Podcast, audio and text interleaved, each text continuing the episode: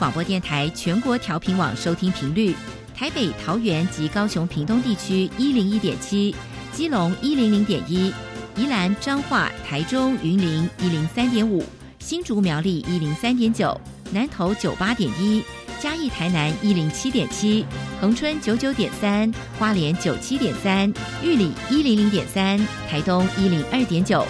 澎湖九九点一，金门八八点九，马祖九一点五。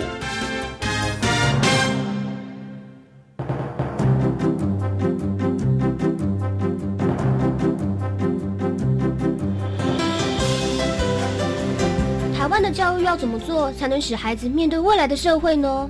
当我们期待学习者改变的同时，也期待教师的教学方法跟着改变，家长的观念也一起改变。一起携手，协力同行。于林校长带您探索自发互动共好的十二年国教新课程，听见台湾教育的改变。欢迎收听《国教协作向前行》。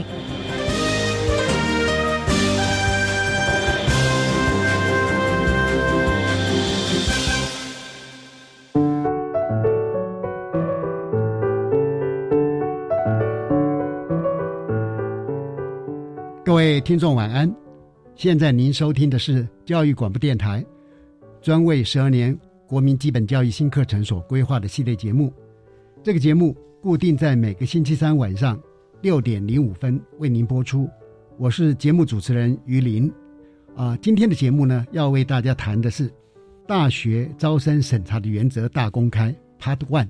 啊，各位听 Part One 就知道说，我们还有后续的延伸的一些呃邀请对象哈。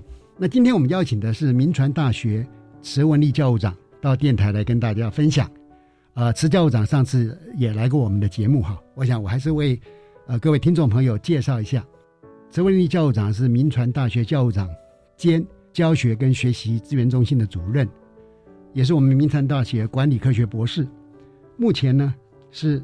呃，民传大学新媒体及传播管理学系的教授，也是我们教育部大学招生专业化北区协同计划的主持人，池文丽教务长您好，主持人好，各位听众大家好，呃，非常感谢您啊来到节目现场啊。关于这样的一个题目哈，呃，我们这个节目已经做过很多次的一个访谈跟报道哈。特别是在这一次，我们要谈的是大学审查原则大公开啊，Part One。第一次我们就先邀请呃池教长，接着我想我们还会邀请哈这方面的学者专家来为我们听众朋友来解密哈。呃，是不是这样哈？对于那个民国一百一十一年大学的考试招生，在大学审查方面哈，有没有哪一些观念啊，能够让我们社会大众让呃，老师、家长跟我们的学生，呃，能够知道。好的，一一年那一年的话呢，就是我们一零八课纲哈实施的一个新的一年嘛哈。呃，这边的话呢，有几点呢，就是稍微提醒一下。第一个的话呢，我们还是看的资料还是看高中三年的累积的学习成果啊，所以以我们一般都会以高中的呃内容呢哈为比较重视的一个方向哈。第二个的话呢，就是呃，因为一零八课纲谈的是能力啊，所以呢，能力的话呢，是我们主要看的一个重点哈。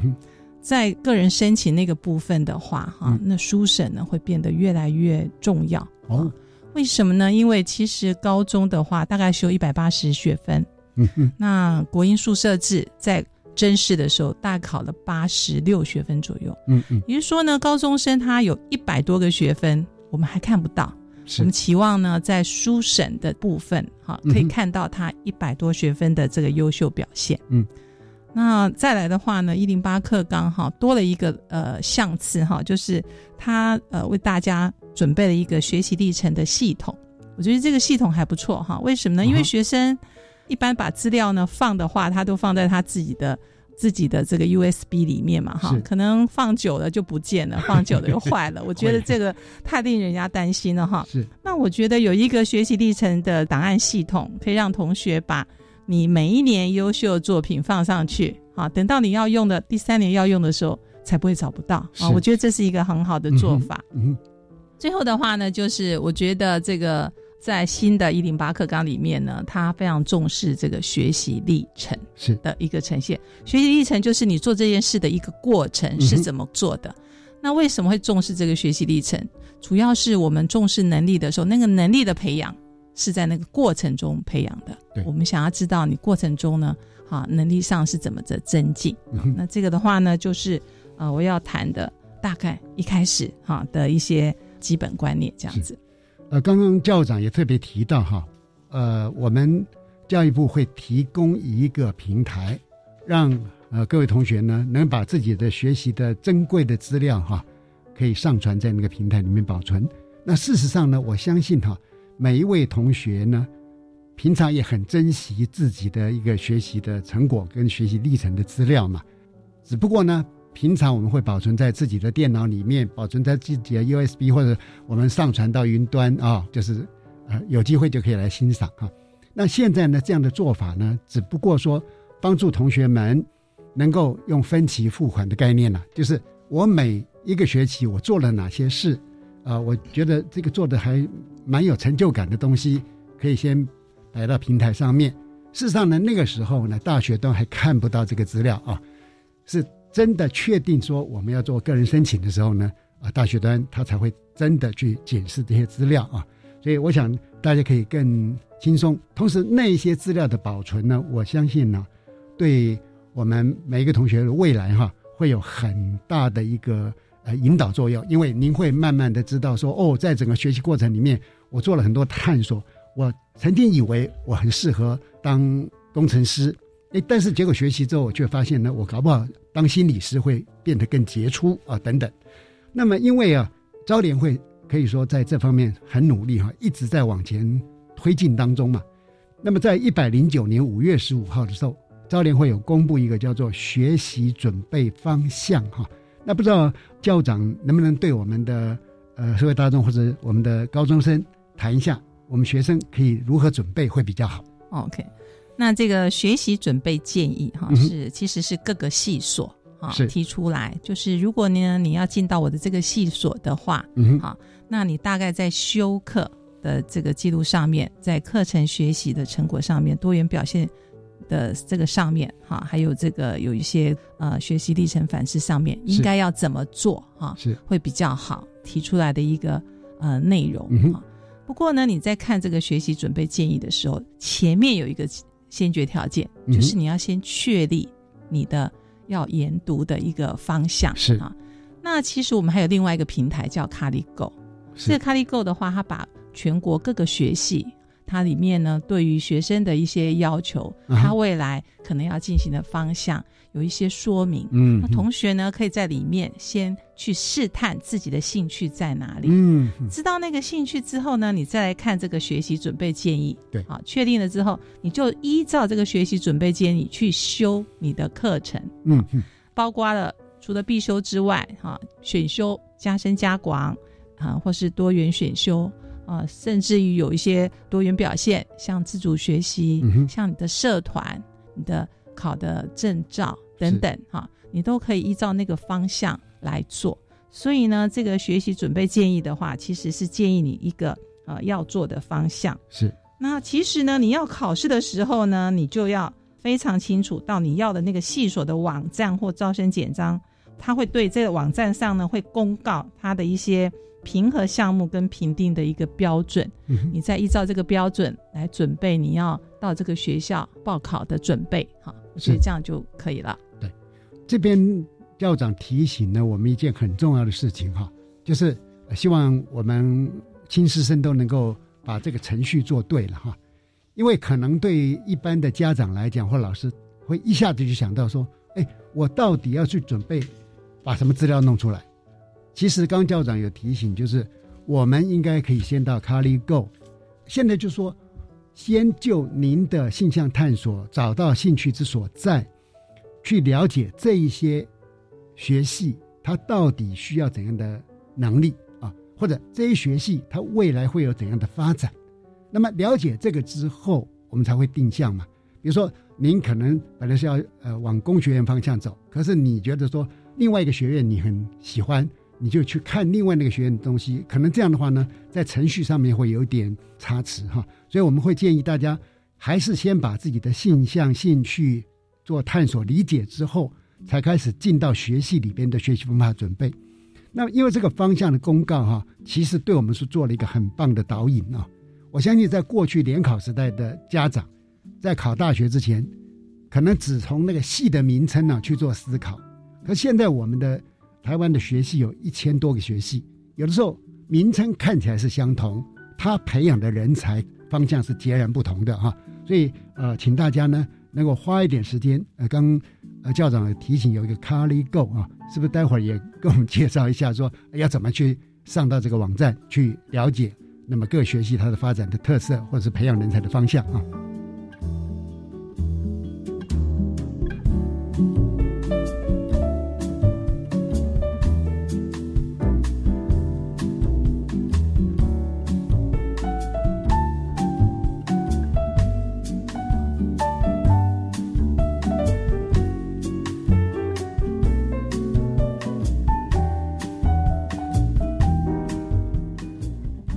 下来就是说，过去哈，呃是这样子。那么新课纲好像这个疑虑呢也没有降低了。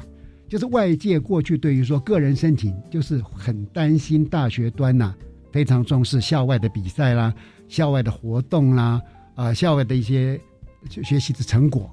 那到底哈在我们一百一十一学年度的呃招生里面，对这个方面是真的这样的重视校外的活动吗？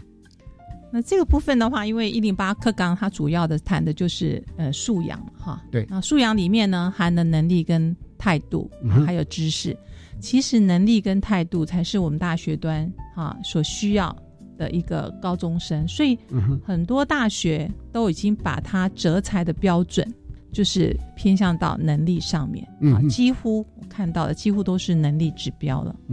那我们刚才就讲到说能力的话，就成果好。当然是最好，对。但是能力的培养的话呢，是一个过程，是它是一个过程哈。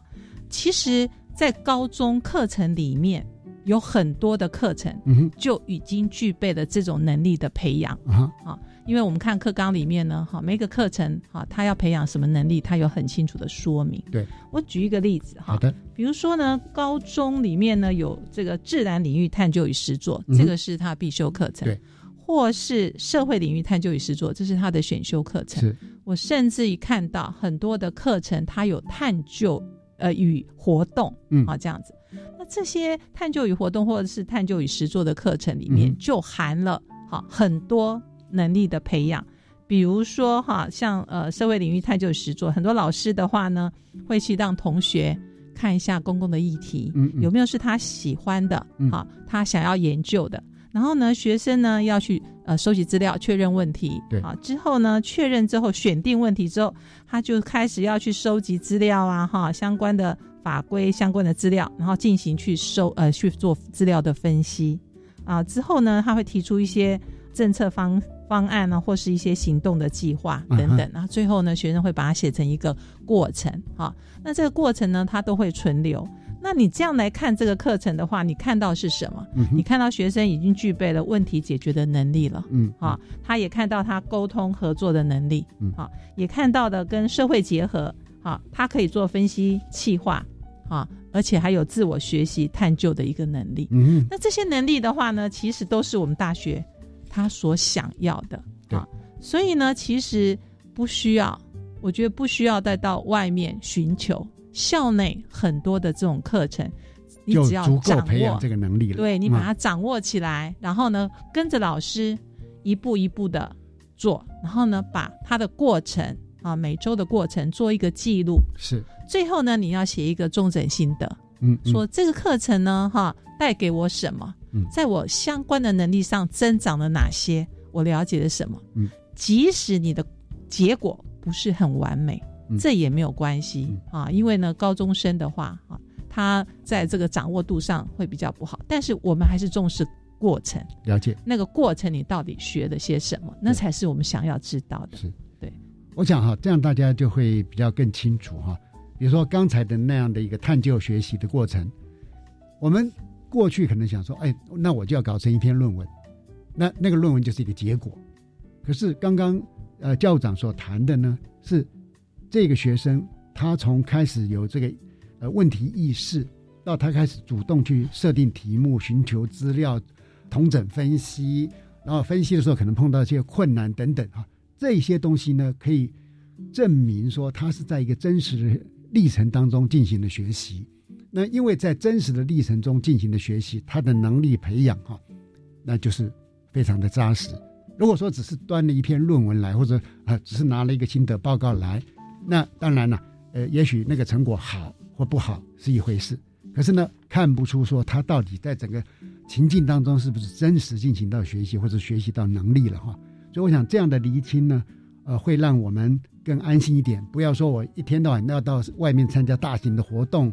我要参加外面的一些所谓的比赛哈，要去拿到一些证明文件或者获奖的记录啊。因为我们在学校的学习呢，还有老师他的认证啊，所以这样的话可以让大学对这样的一个学习过程跟成果能够更加的信任。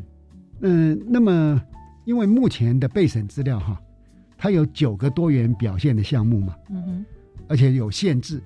可是，一般社会大众他有担心说：“哎，是不是好像在做一个几点积分呢？我越多越好，产生所谓的军备竞赛嘛？”哈，那事实上，在招联会呢，一百零九年十二月七号对外公布了一份大学针对个人申请入学备审资料的审查参考原则，其中呢，它有揭示说要有三重二不啊，有三个重视的要点，有两个是不需要去在意的原则。那么这个部分是不是也可以请慈教务长为我们介绍一下？好，那这个三重二不原则哈，其实是我们大学在审查这个学生的这资料里面的一个大的一个重点说明哈。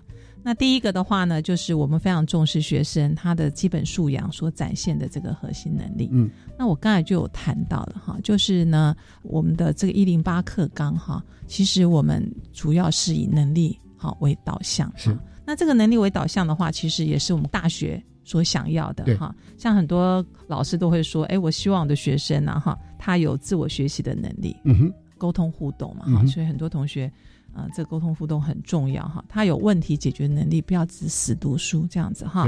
然后呢，他可以思考问题，有所。行动哈，不要就一直说这样子了哈。对对。然后能够参与社会，这个的话是我们大学所期待的，所以我们也非常期待我们的一零八课纲有学生这方面的展现。对啊，我看到的一零八课纲哈，跟以前比较不一样，是一零八课纲这些能力是非常落实在课程里面。对对。所以老师的课程活动里面都含了这些能力。嗯。哈。呃，我们去呃高中做关医课的时候，哈，我们的确是看到是这个样子，所以我们对一零八觉得还蛮有信心的这样子的哈。第二个要重视的就是重视学生在校的学习活动。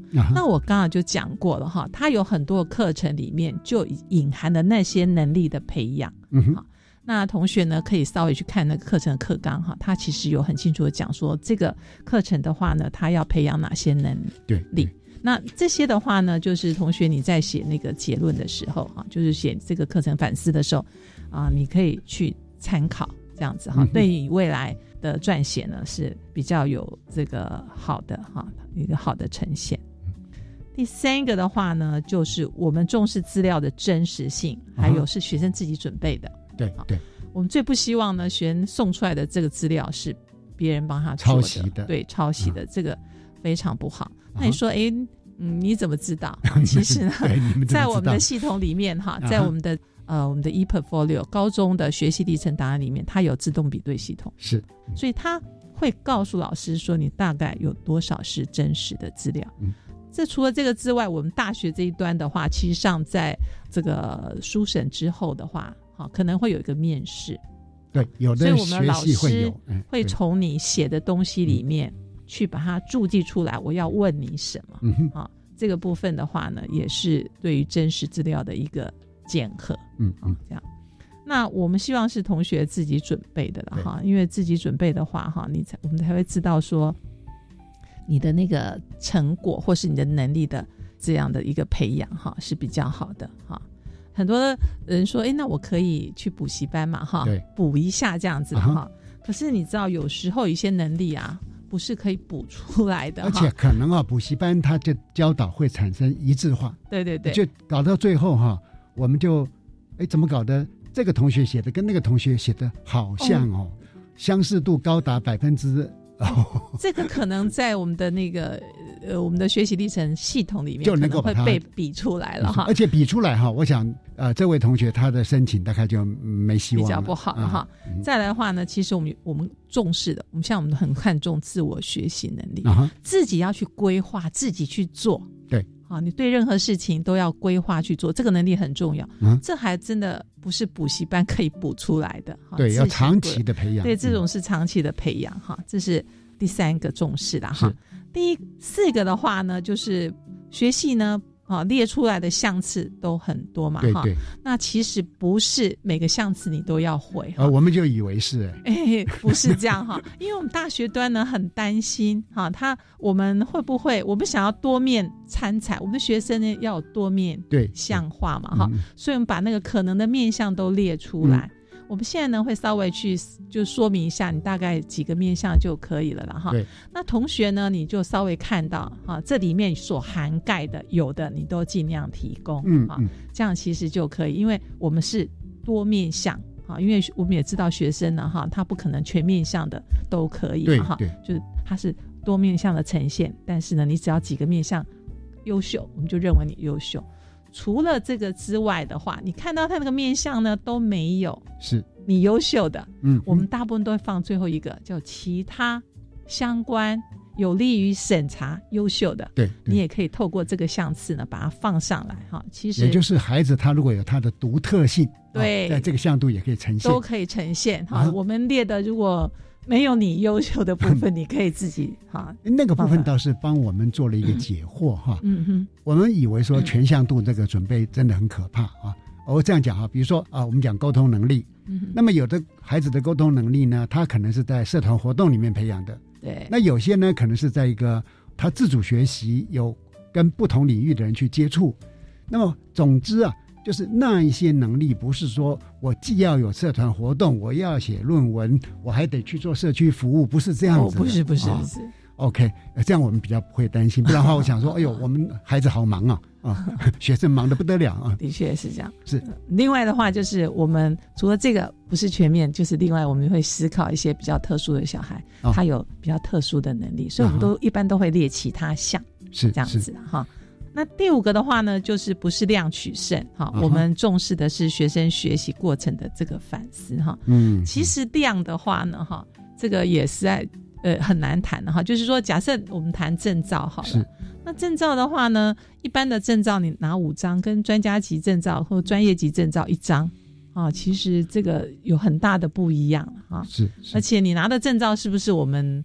这个学系所需要的增长，哈，这也很难谈嘛，对不对？对。所以呢，其实不是这样，但是我们重视的是你在这个学习的过程中，你得到了什么？嗯。你可以反思什么？嗯。好，我们才会了解这个小孩呢，在学的过程中是不是非常 OK，是不是符合我们想要的那些能力，他都已经具备了，这样子哈。那这个的话呢，就是大家在谈的这个三重二步的原则。啊，其实也是跟一般的思考也是都蛮类似的这样子。谢谢。呃，谢谢教长对呃三纵二部做了详细的解说啊。各位听众朋友，我们先听一段音乐之后哈，呃，再继续来请教池文丽教长。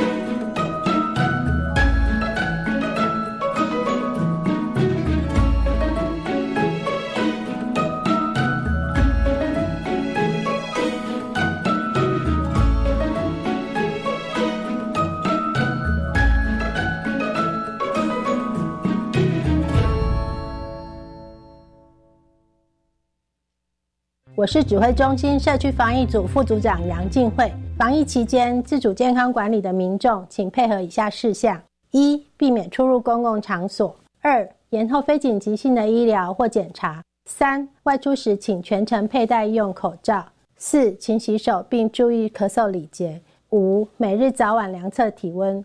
感谢您配合防疫措施，与我们共同守护社区防疫安全。有政府，请安心。资讯由机关署提供。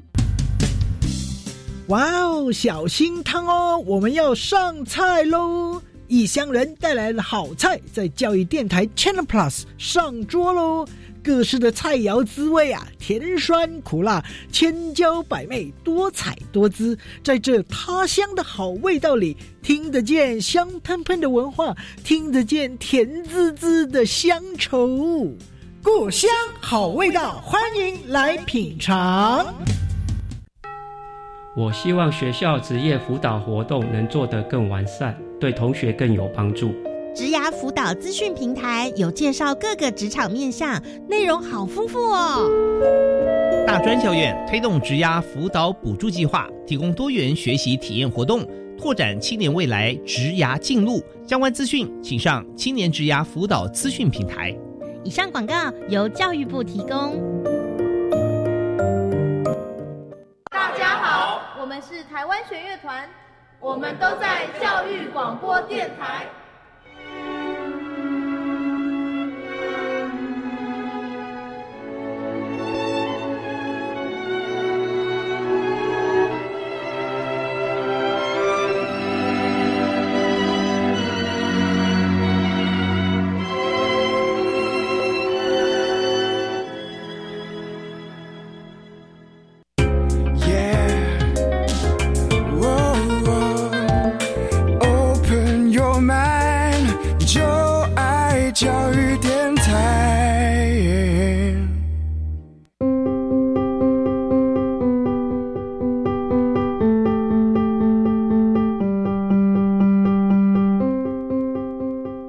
各位听众好，您现在收听的是《国教协作向前行》。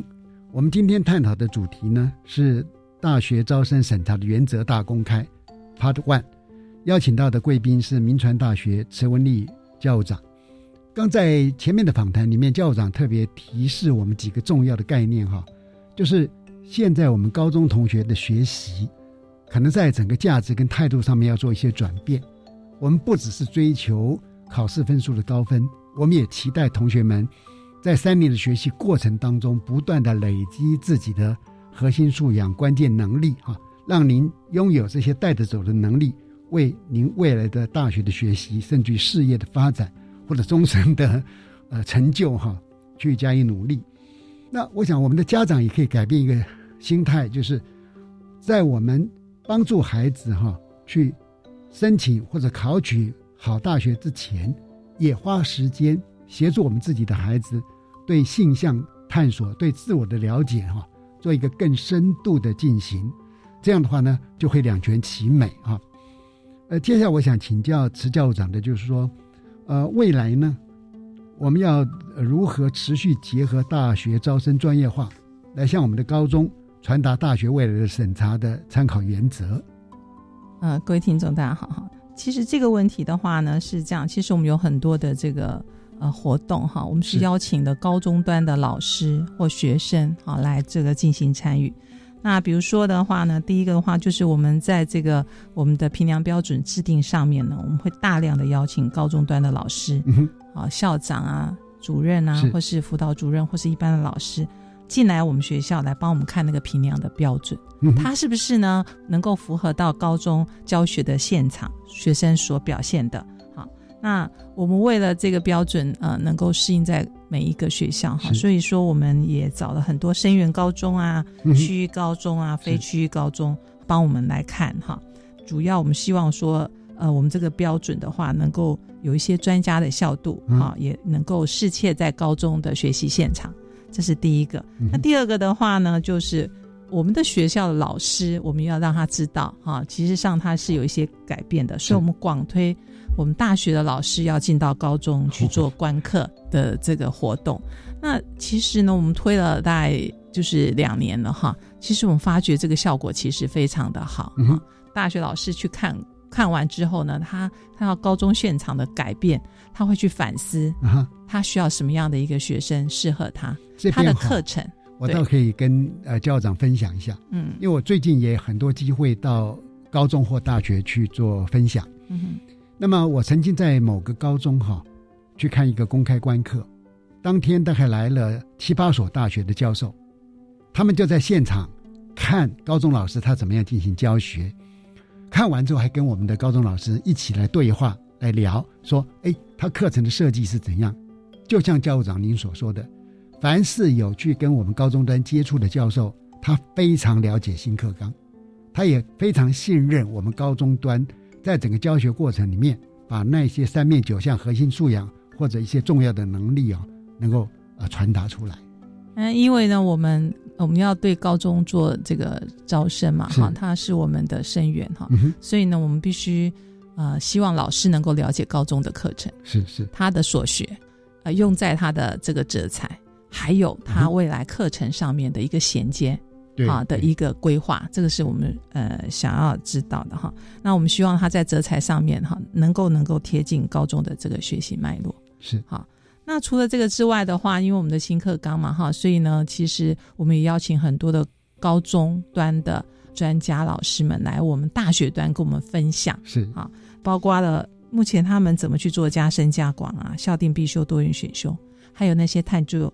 探究与呃、探实作究与实作的这个活动，自主学习的活动、啊，嗯、老师听完之后呢，其实都还蛮蛮赞同的哈，还蛮觉得哈，这个一零八课纲听起来还是好像还蛮有希望的这样子是哈。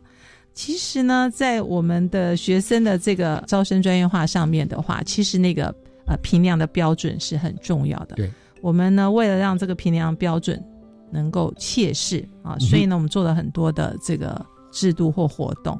第一个的话呢，就是一的新课纲，对哈，呃一零八新课纲，我们要重新去规划那个我们的评量标准啊啊。除了之前的呃学生所校内的表现之外，哈，它比较特别的时候呢，呃，它就是加了一些这种特别的选修的课程哈，还有校定的这个课程，哈，是。这个部分的话，我们会在课纲上面呢把它加上去，啊把它建构好评量标准。是。再来的话呢，就是为了这个评量标准能够适切，所以我们会做模拟审查。哦，就是拿了这个之后呢，去跟以前的学生比比看，做做看，评量看是不是能够切确像他们高分的还是拿到是高分，低分的还是拿到低分啊，它就有一个这个适切性这样子哈。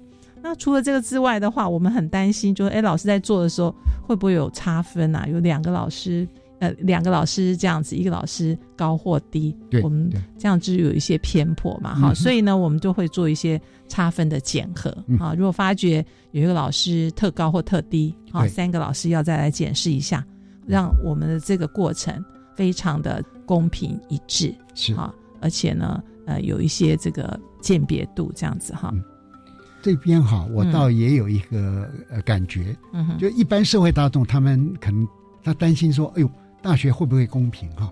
其实我一点都不担心，为什么呢？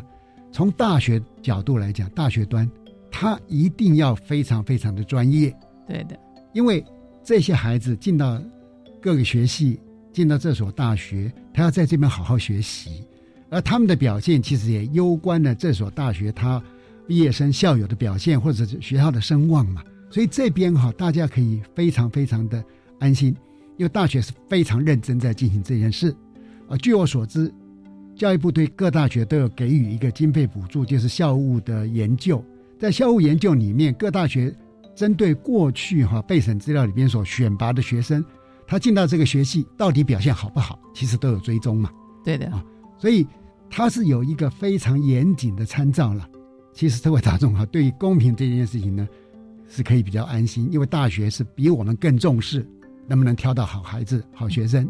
的确哈，就是在后续的话呢，我们会把这些相关的资料呢，哈，进到我们的这个校务里面做一些研究是啊。嗯那这种研究的话呢，除了一般性研究，就是看这个小孩子呢，他的这个学习的一个结果好不好，或是呢，他是不是就是呃失败了，或是休休退学这样。那除了这个之外，我们还会去研究说，我们这个评量的标准，它跟高中他学习的一个结果，还有进入到大学，啊，他的这个表现的一个结果，他们之间的一个关联性，对相关系数到底高不高？对，嗯，然后呢，我们想要知道，就是说，像我们系上的话，我们要找的小孩在高中那个部分的话，要哪些项目呢突出，才是我们想要的？是，那我们可以聚焦在那些，所以我们可以提供更精确的一个说明或是一个标准，跟高中说，我想要的是这样的一个小孩，然后进到我们大学来进行这个培养。所以呢哎呀这个部分的话，呃，目前的话，我们大家都是积极在呃再去执行、去了解，是是、啊、这个部分这样子。呃，其实，在整个申请入学哈，我们可以看得出这个比例在逐渐扩增当中了，甚至于说有几个顶大的大学哈，他们很大胆的把申请入学已经过半了。我相信呢、这些顶大他们啊、教授们哈是非常非常精明能干的，他们之所以能够做这样的处置，也就是说，他们真的观察到，在过去已申请入学进来的学生，他们的表现呢是非常非常杰出的啊，所以这点呃，我我想也可以做一个补充啊。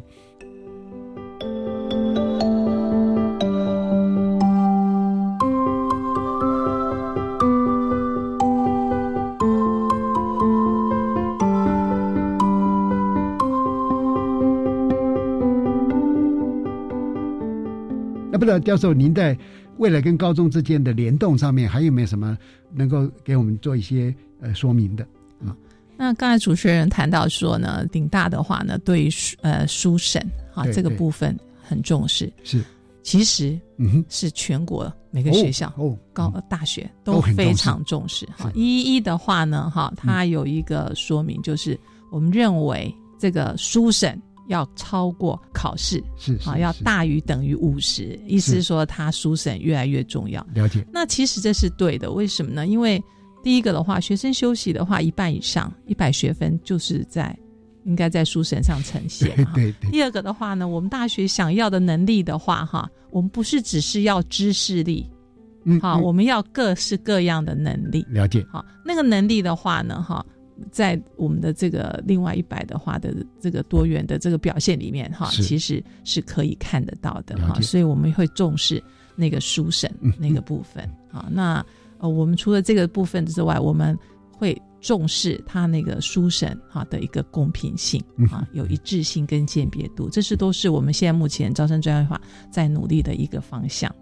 呃，所以呢，我想我们社会当中特别很多爸爸妈妈哈，过去也都考过入学测验，那么也在公司里边可能担任重要职务，甚至于可能您是那个人力资源部门的主管，你要去为公司挑选人才哈。呃，基本上我们会理解说，哎，有一些测验，特别是纸笔测验嘛，大致上对人的能力啊，可能有三种状况。一种就是我用纸笔测验就能测验出来这个能力，嗯比如说我们平常呃在呃学测里面考试的科目啊、我会知道你的阅读理解能力、你的写作表达能力、数学推理的能力啊、运算的能力等等。但是有些能力呢，可能只能测到很少，甚至有能力呢是完全完全没法测试的。比如说，呃，在过去我们的呃纸笔测验里面，你你能够看得出孩子的他的领导能力吗？协调能力吗？组织啊，助人吗？呃，空间呢？推广呢？或者服务吗？哦，这些能力可能就没办法嘛。于是呢，在我们的呃这个申请入学这些资料里边，就像教授您刚讲的，会从他的学习过程当中去看得出，哎，他到底学会哪些能力了哈。我想这样的话呢，就更完整。哎，刚刚主持人说的那些能力，嗯哼，其实就是我们大学想要看的。哦哦，除了知识力已经有呈现之外，嗯我们希望呢，呃，学生有具备这个能力。进来的话呢，哈，我们的这个学习的动机才会强。对，对。他知道兴趣所在啊，动机才会强。对，那呃，的确在书审里面的话，他可以看到一些考试看不到的能力是。哈，比如说，嗯、英文上的说啊说的这个能力，我们是希望能够看到。自我学习能力，这才是我们很重视。哦，但是我们在考试上面可能不太能够哈沟通互动，啊，我们也比较难看到。但是这些都是我们重视的。大学一般来是这样，大学的话是专业培养，对。但是我们希望呢，哈，高中的话就是稍微知道专业，但是呢，他那些呃一般的基本素养要强，然后进到大学培养专业，对对对，会比较好。然后呢，再把他送到社会上去。所以那个过程，其实我们认为大学跟高中。他的教育的目标应该是有一个一致性跟延续性。嗯，好我们的想法是这样子。好的，是不是也麻烦我们民顺大学慈文丽教务长对今天我们访谈的主题啊，呃，做一个简短的结论？好的，我稍微说一下，就是大学端的话，其实我们慢慢也开始重视能力啊。呃，新课纲的话，几乎啊，几乎呢，很大的一个比率的系数。他就是会采啊能力哈，然后呢，这个能力的话，它是一个重整的一个选材哈。是，我们希望看到是每一个面向他都很突出的学生啊，都可以啊进到那个学系来这样子哈。那我们呃在选材的时候有一个检定标准啊，那个标准我们一定会啊去思考。现在目前新课纲有加深加广的选修啊，校定必修啊，有多元选修啊，有那些探究实作。跟这个自主学习等等的这个啊内容，我们会把它加上去哈。所以在那个标准上面的话，在检定标准上面哈，在啊我们会增加这些一零八的一个特色这样子哈。再来的话呢，就是其实我们重视的是基本的这个学业基本能力，但是我们更重视的是他的能力哈，跟他的这个学习历程是对。那呃，其实整个过程中的话，哈，呃，我要再强调，就是那个能力是一个过程的培养，啊，所以那个过程是重要的，那个历程是重要的，哈，所以呢，历程的话呢，才是一个重点，这样子哈。其实每个孩子都是非常特殊的，呃，也许有的孩子呢，他性向分化的比较早，那他可能会用特殊选材啦，啊，或者申请入学来呃进入大学。当然，也许有的孩子他会嗯一直在持续的在理解自己当中嘛，那也没关系，因为我们的分发入学是存在的嘛，也就是完全用入学考试成绩直接分发啊，所以我想家长也好，老师、孩子，我们都可以啊，按照他目前所具有的条件、他的特质来为他做多元入学管道的选择。那一旦他如果要用申请入学呢，就可以按照。刚刚校长所提示的很多方向跟方法，我们去做一些努力跟思考哈。呃，今天非常感谢慈文丽校长到电台来跟我们听众朋友分享，谢谢大家的收听。慈文丽校长晚安，各位听众晚安。呃，非常荣幸能够来跟各位一起分享。呃，接着请各位听众收听由南音主持的课纲交流道。老师、同学、家长们请注意。关于十二年国教新课纲的疑难问题与解答，都在课纲交流道。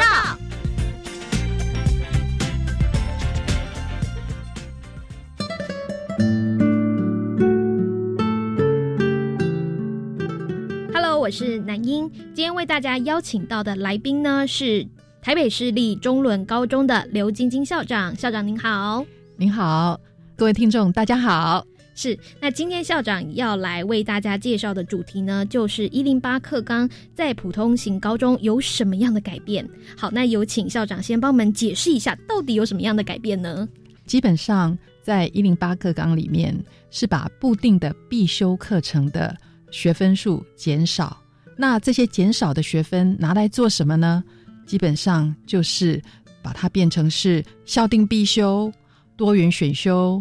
固定的加深加广选修，还有弹性学习时间，尤其是弹性学习时间是一个比较特别的一个新的规划。这个课程本身虽然没有学分，但是非常的重要，它代表的是新课纲的精神。因为在弹性学习时间里面，学生可以做自主学习，学校也可以安排学校的特色活动，或者是做选手的培训。或者是开设一些微课程，这是跟以前的课纲、跟以前的课程规划是非常非常不一样的地方。整个的课纲强调的是要让学生能够培养自主学习、终身学习的精神，借由探究实作这一个历程来培养学生的素养。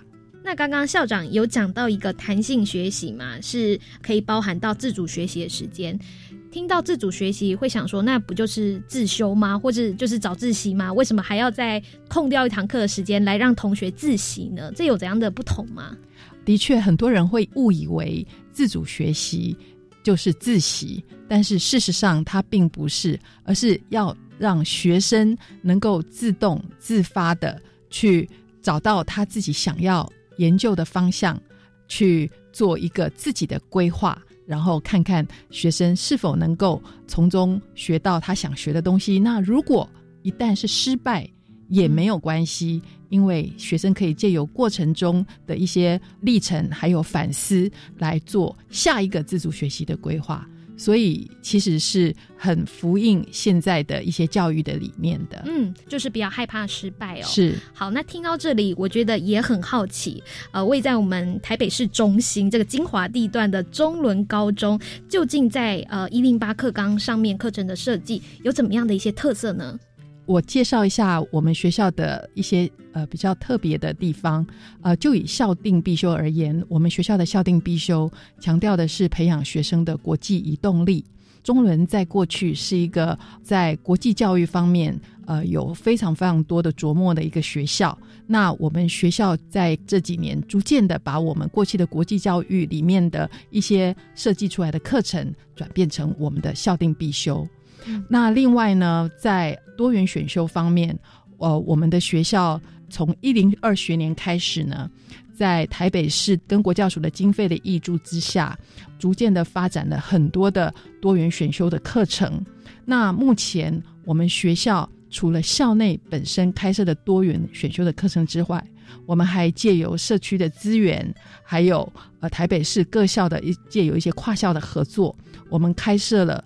非常多的多元选修的课程，例如说，根据课纲里面的规划，本来十个班级的学校最多只能有呃十五个班的多元选修的班级，但是我们学校可以高达将近三十个班的多元选修那的课程的种类，这是因为我们积极的去寻求社区的资源，还有跟外校一起合作，所以我们才能够有那么多元的多元选修的课程。那至于说弹性学习时间的话，我们学校除了让学生有一些全校性的特色活动，例如说我们办理各项的竞赛之外，也让学生非常扎实的去做自主学习。那这个自主学习呢，我们是让学生自己去找主题，自己写自主学习计划。我们的老师引导他们如何的来做自主学习，也让学生做自主学习的成果发表。例如说。去年十二月中旬的时候，我们就办理了整个高二的自主学习的发表，让学生可以彼此的观摩、互相的激荡，让这个自主学习的效应能够发酵。是可以去学习一下，哎，大家不同的学习方式，从中找到也许适合自己的方法。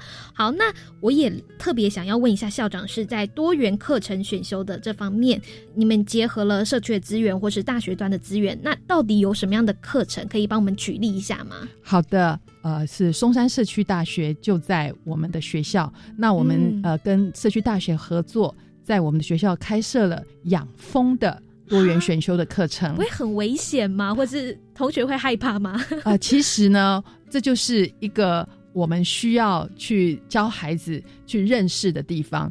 呃，如何跟蜜蜂相处，就不会有危险，不会被扎。是。那我们目前这个课程呢，是在我们学我们的养蜂的地点是在我们学校的顶楼，而且呢，呃，我们是真的可以去采蜂蜜，制作蜂蜜。所以这个课程呢，应该是全国首创，在高中里面是全国首创的，也很感谢我们跟社区大学的合作。那另外，我们还跟大学端有合作的，例如说大学端帮我们开设这个 C 加加的城市设计的课程，这些都是借由大学端的资源来挹注到我们的校内来。那另外，我们也有一些跨校的课程，除了我们校内的课程之外。例如说，我们借由库克云的呃线上课程，我们跟台北市的高中一起来进行这个跨校的选修。例如说，有版画的课程，嗯大家一定很难想象，版画的课程可以由借由线上直播来授课。而且这是一个非常热门的课程。另外，如果是我们校内的老师的开课的话，例如说，我们有开英文的绘本的课程，嗯我们制作出来绘本，我们会择优，真正的让这一个绘本呢取得 ISBN 国际的标准书号，所以是真正完整的呃是一个真正的出版的这个绘本。我想，我们学校的多元选读的课程是设法让呃学生能够从实作来学习，而且呢，就是我们尽量的多元，达到真正落实多元选修的这个课程的意义跟目的。大家都可以在这些课程当中学习到不一样的一些生活经验知识。调野身心之类的，那我相信在同学们上这些选修课的时候，你有没有发现同学们是特别快乐的呢？是的，就因为我们有这么多元的多元选修的课程，所以当学生在准备他们的学习历程档案的、嗯呃这个作品的时候，他们就可以借由这些多元选修的课程的内容来制作他们的学习成果。孩子们在准备他们的学习成果的时候是非常开心，而且内容是非常的多元，非常具有特色的。是，这个都是他们在高中时期很特别的一些学习经验，那就一定要把它透过学习历程保留下来。现在的呃，我们的一零八新课纲目前已经是推动到第二年了。校长自己在看这个，不管是课程规划或是推动上，呃，有没有一些心得感想，或者说有些成果，或者是说有没有哪些您认为还可以怎么样变得更好的方向，可以来跟我们分享一下吗？我想跟大家分享的就是，在我这几年的经验中，我发现，呃，其实呃新课纲里面的很多的呃理念是非常非常值得我们去进行的。例如说自主学习，但是很多的家长并不放心这个自主学习，因为孩子从国小、国中都没有做过自主学习，嗯一到高中的时候却要。完全放手让孩子做自主学习，家长是非常非常的不放心的。但是呢，呃，请家长也要跟学校的老师一起配合，我们一起来，就是让孩子有机会去探索，而且在探索的过程中找到自己啊、呃学习的方向。那相信自主学习会是一个让孩子发挥自己的潜力的一个很好的一个机会，所以、嗯呃，我觉得家长可以跟学校一起来配合，来帮助孩子进行自主学习，然后让孩子的学习呢成果会更丰硕。是，我觉得总归一句就是我们要相信自己的孩子啊，不要觉得说担心他们是是不是没有能力可以做得更好。那我们当然也是要相信学校的师长们的规划，呃，用心带领着孩子一同的学习跟成长。那再次感谢我们中伦高中刘晶晶校长跟我们分享哦，在一零八课纲的推动上，跟过去的课纲有哪些不同的地方？还有呢，就是我们中伦高中有发展出哪些特色的课程？感谢校长的分享。谢谢。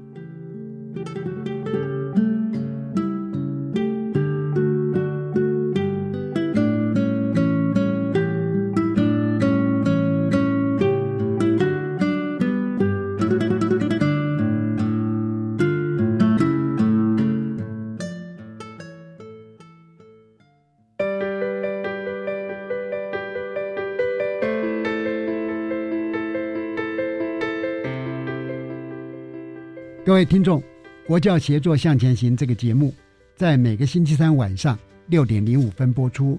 下星期三将由本节目另一位主持人谢若兰老师来为您服务。下一集呢，我们要介绍的是花莲县华人国中校定课程运作的经验分享，以阅读课程及探究课程为例。欢迎您再次准时收听，晚安。